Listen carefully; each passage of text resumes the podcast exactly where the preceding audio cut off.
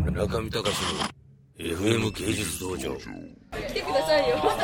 あの隣に座るとまた死ね的なのが来るんで、まあ、僕はちょっと端っこでちょっとゴキブリのように生きてるさっきまでどんなお話をされてたのお二人は これからどこ行くんだこれからどこ行こうかこれからどこ行こうかしてない中島さんはなんていうかあまり僕の状況を分かっていないけど僕はもうすでにネットで思いっきり叩かれる対象になっているのでそういう冗談自体があまり機能しないんですよが美味しいのが坂上さんなんです今いやだからあのネタ的な発言があのマジに受け取られるのでなんだネタかつまんねえなまあまあまあねこれでギャラリストですからもうフランス行っちゃおうかなんていうありがとうございまはすい。皆さんぜひどどこでしたっけフランスのギ名ャラリ前ーギャラリーペロタンのペロタンペロタンですエマニュエル・ペロタンですはいマネプラだ来てください、村上さん作品いっぱい見れますは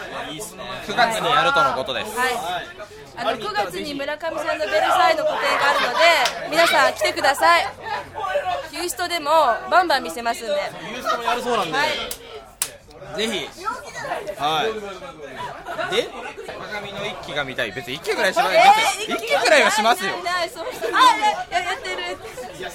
それぐらいはしますけど面白くないでしょやれって振るわけじゃないんですけどすごいんですよ何よ脇毛を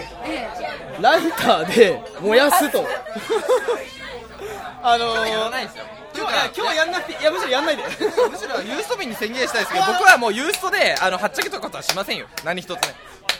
いやでも YouTube の時代からすごいやってるんですよ誰も頼んでないの誰も頼んでないのにいやだからこの間ついに女友達に絶縁状的なものを突きつけられて、あのだからそれはあのスーパーラルクの頃から文句を言われてたんですけどちょっとさそのネットでみんなが見ているところで脇毛燃やすとかやめなよって言われてうんやめるよやめるよとか言ってたんだけどまあいろいろこうユーストでいろいろやってきたじゃないですかで私の言葉って君にとって何にも反省を促す材料になってないからじゃあそれって私と君とは会話が成立してないコミュニケーションが取れてないことだよねみたいなことを言われてさよならみたいななので、ちょっとそういうプライベート被害が出てきたから、ちょっともう抑えますよ。友達を失うのはねだからなん切か、ないよねいや、僕はもうちょっと真面目に物書きとして頑張りますみたいな、そういう感じです。あ聞いてます聞いてますどうですか年上の女性大丈夫ですかあ、大好きです。あよかったですよかったよかった年下が本当に無理です。本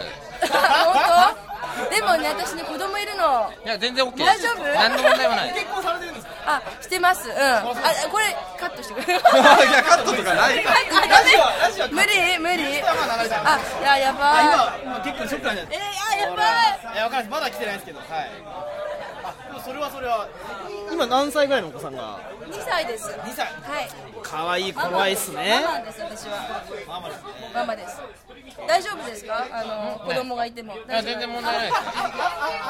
あ大丈夫いやていうかなんか最近その友達の小説家に指摘されたんですけどものすごくなんか僕はマザコンだっていう形で友達に怒られたんですよねだからむしろあの子供がいてママさん的になってる女性とかもすごい好きです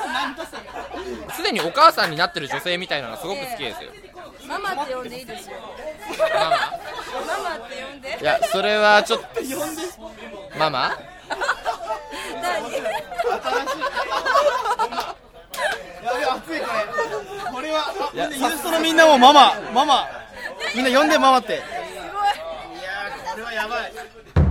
村上隆の FM 芸術道場